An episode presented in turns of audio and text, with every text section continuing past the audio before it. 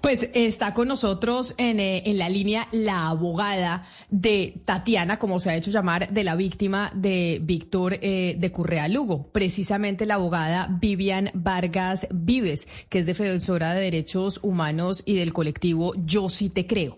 Y es Yo sí le creo a las mujeres que denuncian. Abogada Vargas, bienvenida. Gracias por, eh, por acompañarnos hoy hablando de lo que fue noticia esta semana y que marcó sin duda la agenda informativa en Colombia. Gracias por acompañarnos.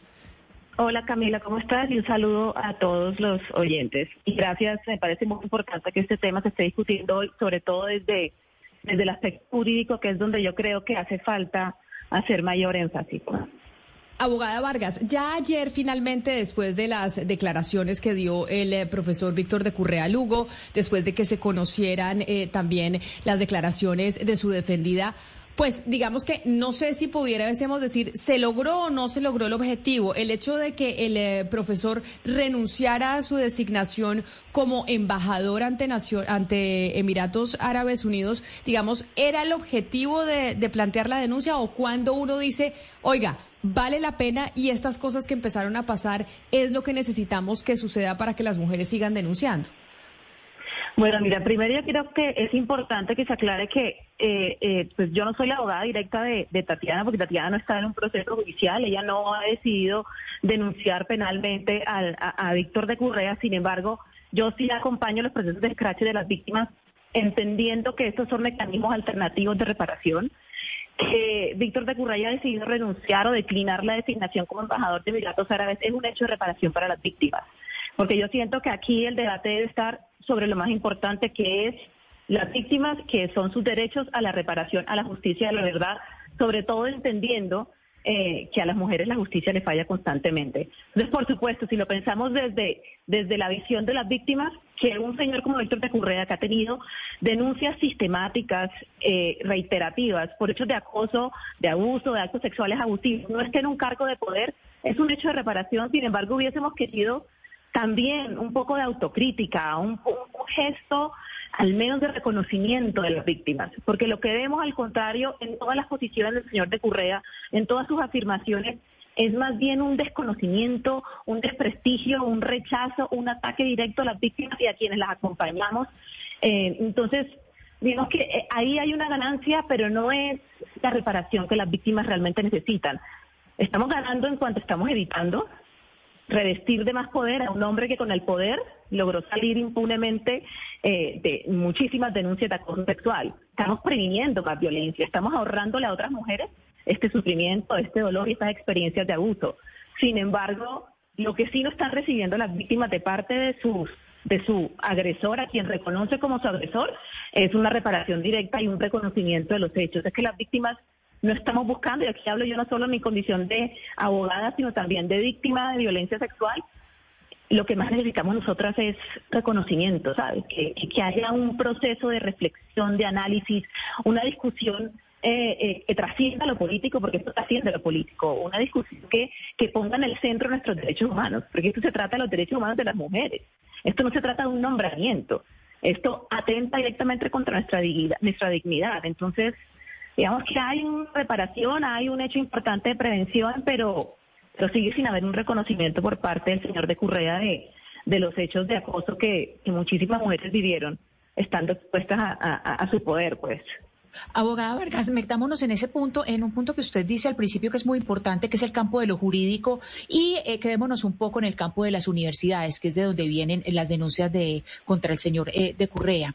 Y es que estas denuncias son producto del escrache, pero ese escrache viene, digamos, en dos focos. Uno son las alumnas y hay otro poder que también quiero que lo que lo eh, consideremos acá y es estas profesoras que recogen denuncias, que en el caso, eh, digamos, de las denuncias de Fabián Sanabria, por ejemplo, está la profesora Mónica Godoy en la Universidad Nacional y en la Universidad Javeriana estaría la profesora Mary Rodríguez. Le quiero preguntar por el escrache y cuál es el estado legal, el estado jurídico del escrache. ¿Qué tantos riesgos o beneficios se tiene, por ejemplo, para alumnas y para estas profesoras que se encargan encargan de recoger denuncias? Bueno, te agradezco esa pregunta porque yo creo que sobre eso hay tanto desconocimiento que por eso es que seguimos viendo la misma narrativa y es la presunción de inocencia, la honra, el buen nombre. Mire, o sea, aquí hay que eh, estar al tanto con los tiempos y con la evolución jurisprudencial de los derechos humanos y Ya tenemos casi una línea jurisprudencial completa de más de cuatro sentencias de la Corte Constitucional que ha reconocido, primero, que la justicia le falla a las mujeres en la investigación de estos delitos, que la impunidad del 98%, es decir, de 100 denuncias por delitos sexuales o violencia basadas en género, 98 se archivan, ni siquiera hay imputación de cargos. Y de esas dos que no se archivan, menos de una resulta una condena. Es una realidad, una realidad estadística que se puede verificar. La Corte lo reconoce. Reconoce también que muchas mujeres no denuncian formalmente por miedo a la revictimización, a la falta de garantías. A ellas sí se les vulnera el derecho al debido proceso y a la presunción, al debido proceso de la defensa, ¿no? Porque vemos desde un primer momento quienes hemos tenido que abordar la institucionalidad que nos fallan, que están llenos de sesgos, que el machismo y esto no quiero sonar como, como panfletaria, ¿no? Pero que la, el sistema eh, judicial es patriarcal en cuanto replica estereotipos de género que terminan siendo el sustento para decisiones judiciales que desfavorecen a las víctimas. Eso es una realidad. Y por otro lado, la Corte no solamente ha reconocido esto, ha reconocido todas las razones por las cuales las mujeres no denuncian, por miedo a represalias, por miedo al escarnio, al escarnio público, por miedo a que se ponga en duda su integridad. Es que no les basta con haber vivido la violencia, sino luego de denunciar se vuelve otro hecho de violencia más. Sino que además las víctimas también han entendido que no, no es necesariamente eh, la condena judicial lo que le garantiza reparación. Sabemos que en un escenario donde básicamente la impunidad es completa, lo que las víctimas necesitan es reconocimiento, es reparación. Y el escrache se configura ahí donde cobra su importancia porque se protege en cuanto la Corte ha dicho en más de tres ocasiones que es un ejercicio propio de la libertad de expresión de las víctimas. Yo como Viviana Vargas, por ejemplo, en este caso doy mi ejemplo, me siento, me reconozco como víctima de un hecho y en mi ejercicio de libertad de expresión y reconociéndole como víctima, tengo el derecho protegido de manera reforzada a expresar lo que he vivido libremente, como lo experimenté yo en mi experiencia personal, sin limitaciones, sin condicionamientos. Y ese derecho lo ha reconocido la Corte como tan importante por todos los factores que te he dicho, las, las barreras de acceso a la justicia, toda la estigmatización que hay hacia las víctimas, que en últimas lo considera ah. aún más importante en un ejercicio de ponderación que el derecho a la honra y al buen nombre de los presuntos agresores. En ese sentido, proteger a una víctima en su derecho al escrache o incluso las colectivas feministas o personas terceras, medios de comunicación, llámese profesoras como Mónica Badoy, que hacen estas denuncias por las víctimas, hay una protección constitucional reforzada sobre ellas, porque están haciendo un ejercicio social tremendamente importante y están protegiendo el derecho de las víctimas a su libertad de expresión. abogada, usted, usted nos eh, comenta que el reconocimiento para las víctimas es muy importante y la pongo en contexto de una discusión que no es fácil, pero hemos tenido tanto internamente o fuera de micrófonos, también como al aire, sobre cómo crear caminos e incentivos para hombres quizá mayores eh, eh, que ya tienen cierta edad, pero que acosaban en, su, en su vida laboral y lo creían normal empiecen a salir y empiecen a contar eso a la luz pública. ¿Cuál sería su actitud? Y esa es mi pregunta, eh, con hombres que empiecen a decir, sí, yo hacía esto y sé que no está bien hecho y que la sociedad debe cambiar. Con alguien que de pronto tenga una actitud de contrición y de, y de pedir perdón, pero que acepte que hace 20, 30 años solía hacer ese tipo de cosas con sus subalternas. Pues que por eso que por eso que yo pienso que el scratch es tan importante, porque aquí se busca la sanción social es una de las, de las consecuencias naturales del escrache, pero también es poner sobre la discusión estos hechos de violencia que durante tanto tiempo se han mantenido la impunidad y en el silencio. Y esa reflexión, que yo creo que es en últimas lo que las víctimas queremos, porque eso se trata no de eh, eh, tener las cárceles llenas de agresores, sino de hacer un cambio cultural que realmente le ofrezca a las mujeres mayores garantías en, el, en, en, su, en sus derechos humanos, ¿no? Entonces, para mí, estas conversaciones se deben dar siempre, o sea, yo sí estoy en desacuerdo con que, con que las víctimas la sienten con sus victimarios a debatir sobre sus derechos humanos. Los derechos humanos de las mujeres no están sujetos a debate ni a discusión, pero sí me parece que un proceso de reflexión es lo que el feminismo busca realmente incentivar. Eh, esa, esa, esa estigmatización hacia los movimientos feministas, a quienes nos consideramos feministas y hacemos una labor feminista constantemente, eh, eh, eh, pensando que aquí estamos en una inquisición y que nuestra intención es rechazar, aislar a los hombres solo por el hecho de ser hombres. Aquí lo que buscamos un cambio cultural que nos ofrezca mayores garantías en nuestros derechos básicos, es vivir en dignidad. por supuesto que una conversación que se dé bajo esa premisa, Sebastián, que tú estás planteando, es la conversación que queremos. Sin embargo, esa sola conversación, esa, esa conversación no puede quedar, no puede dejar en el aire una sensación de impunidad, ¿no? O sea, eh, porque esa percepción de impunidad con nombramientos como el de Víctor de Currea, con tantos otros personajes que han sido cuestionados por tener estas denuncias eh, en, su, en, su, en su vida laboral, académica, etcétera, eh, es lo que termina generando que, bueno, yo puedo pedir perdón, pero realmente ese perdón está, está impactando la sociedad de tal manera que trascienda de la de mi decisión personal de pedirle perdón. Judy was boring. Hello. Then Judy discovered chumbacasino.com. It's my little escape. Now Judy's the life of the party. Oh baby, mama's bringing home the bacon. Whoa,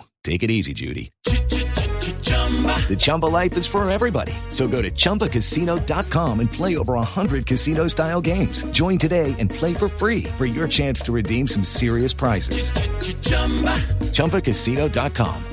No purchase necessary. Void where prohibited by law. 18 plus terms and conditions apply. See website for details. Una víctima, eso está ocasionando un cambio cultural que necesitamos realmente y es que las mujeres puedan vivir una vida libre de violencia. Es increíble que tengamos que tener el derecho a una vida libre de violencia y que nos toque reafirmar, oiga, no nos maten, no nos toquen, no nos acosen. Eh, eso es, decir, es increíble que el solo derecho a la vida no sea suficiente para protegernos y que nos toque constantemente estar recordándoles merecemos vivir en dignidad. Entonces el debate se puede dar en ese sentido, pero nunca desde la posición de poner en discusión los derechos humanos de las mujeres. Eso no está sujeto a debate. Pues abogada eh, Viviana Vargas del colectivo Yo sí te creo, gracias por, por estar con nosotros, por habernos regalado estos minutos al aire aquí en Mañanas Blue. Muchas gracias Camila y a todos un saludo.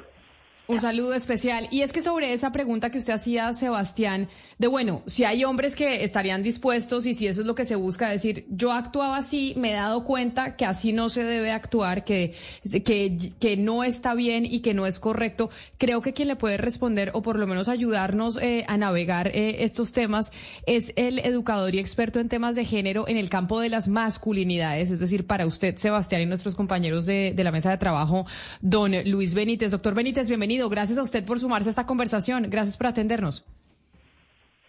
Hola, muy buenas tardes. Eh, encantado de estar aquí conversando con ustedes sobre estos temas tan interesantes y polémicos. Esto que dice Sebastián, ¿es factible que pueda suceder? Eh, que, los hombres de verdad empiecen a reconocer y decir, tal vez yo hacía esto hace 20 años porque en esa época pues no sabía que no, que estaba mal, no sabía que no, que no se podía hacer, pero hoy estoy en este proceso de concientización que incluso se ha logrado también por cuenta del, del escrache que nos explicaba la, la abogada Vargas. Eh, y hoy tal vez muchos hombres puedan llegar a ser conscientes de que, de que ese tipo de actitudes no se pueden tener. ¿Eso es factible? Claro que sí, eh, es, es, muy factible, pero no es tan fácil eh, como, como nos podemos imaginar y como deseamos como cultura. Em, por eso el, el, trabajo de personas eh, como yo, que somos pedagogos en el campo de género, en el tema de las masculinidades, pues tiene sentido porque solo cuando los hombres entran en procesos reflexivos de hondo calado es que los hombres pueden darse cuenta de su historial, de, pueden hacer memoria de eh, la forma en cómo se han construido como hombres y ese hacer memoria pueden darse cuenta de que ha habido una cultura patriarcal en la que ellos, nosotros como hombres hemos crecido, que nos ha invitado a ser hombres de una manera y esa manera ha sido una manera que hoy eh, ya no es eh, ni válida, ni legítima, ni, ni necesaria. Hoy eh, la forma en cómo los hombres nos construimos eh, es absolutamente distinta.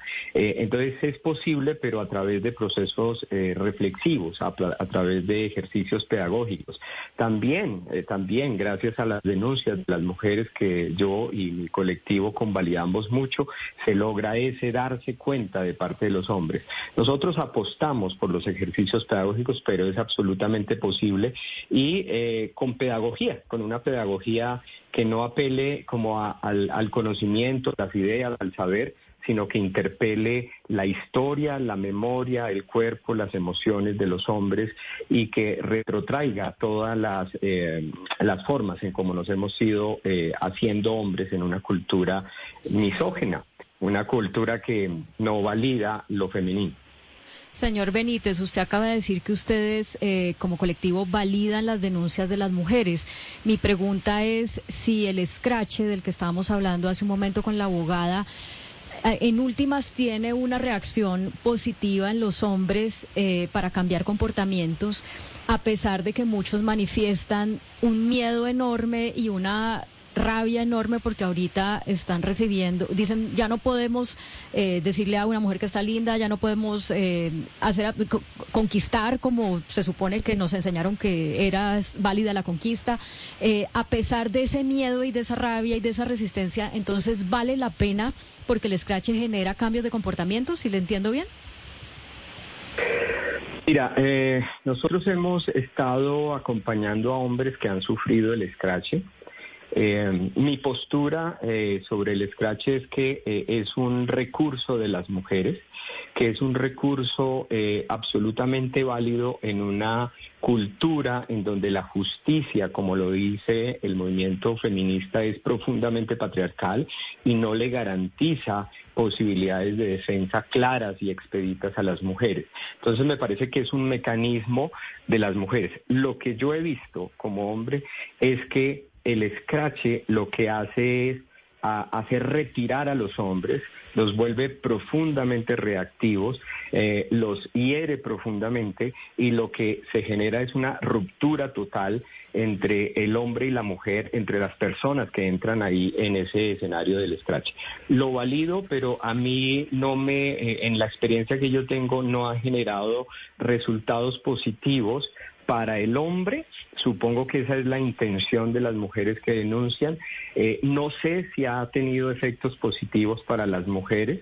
Eh, me imagino que hay una sensación de, de, validez de defender eh, sus derechos, pero lo que hace para mí es romper mucho más el tejido social. Estamos nosotros haciendo otras apuestas realmente.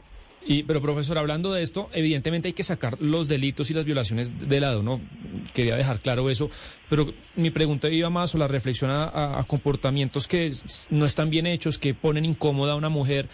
Pero usted dice, bueno, nos cuenta lo que, lo que sienten los hombres que reciben esos scratches y, por ejemplo, alguien que llega a publicarlo, alguien que trabaja en los medios, en la política, si llega a aceptar eso, siento yo que queda cancelado de la opinión pública, pierde su trabajo, no lo vuelven a contratar. Entonces también como ¿Cómo abrir la puerta para que al aceptar esa conducta usted no quede cancelado de por vida de su trabajo? Sí, mm, realmente lo, lo, que pasa eh, es que el, el, hombre que está, eh, que es escrachado, es eh, absolutamente sacado de la sociedad. Sale de todos sus circuitos. nos ha pasado mucho, lo hemos visto con, con, hombres con los que, a los que hemos acompañado, que no tienen ninguna posibilidad de, de, de conversar, de retornar. Eh, que no hay ni siquiera una posibilidad de, diálogo para resarcir, por ejemplo, para reparar, para reencontrar. Y eh, eso lo que hace es sacar a los hombres de la sociedad y de alguna manera pues genera un daño. Eh, un daño eh, que, puede volverse, digamos, escenarios muy complejos. Nosotros lo que decimos es el scratch es un mecanismo válido para las mujeres, no necesariamente transformador, digamos, del contexto de violencia en el que se inscriben las relaciones entre hombres y mujeres en una cultura patriarcal. Nosotros hacemos otras apuestas, estamos hablando, por ejemplo, de círculos de restauración, ahora que estamos, eh, digamos, en una época en donde la justicia restaurativa eh, tiene mucho sentido y la estamos afirmando cada vez como sociedad. A nosotros nos ha funcionado los círculos restaurativos en cierto tipo de delitos, en cierto tipo de escenarios, porque cuando los delitos son realmente muy atroces o muy graves, digamos que la justicia sí tiene que entrar a operar. Pero en los escenarios en donde las mujeres se dan todavía un chance de entrar en un diálogo para ser reparada, para ser resarcida, para que haya una justicia en el campo de la reparación. Nosotros ahí estamos trabajando y sobre todo también porque queremos eh, apoyar a los hombres que por ahí fue donde arrancó la, la, conversación, a los hombres que después de darse cuenta dicen queremos eh, tener un cambio, queremos hacer un giro, pues nosotros eh, estamos interesados en esos giros. Por eso hacemos trabajo en masculinidades y por eso hacemos un trabajo profundo con los hombres, para que los hombres podamos darnos cuenta de los giros que hay que hacer y para que dejemos de justificar con frases muy difíciles que escuché eh, a propósito del caso que nos convoca y es que era muy usual, claro, era muy usual pero nada dice que por ser usual era eh, legal y era necesario y era permitido. Hoy, eh, afortunadamente, el tema de género nos está invitando a hacer transformaciones profundas.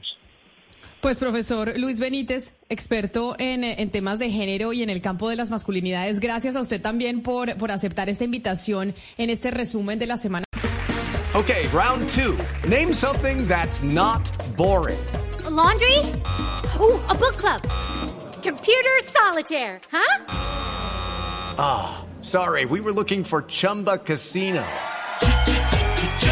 That's right. ChumbaCasino.com has over 100 casino style games. Join today and play for free for your chance to redeem some serious prizes. ChumbaCasino.com. No purchase necessary. Full prohibited by law. 18 plus terms and conditions apply. See website for details.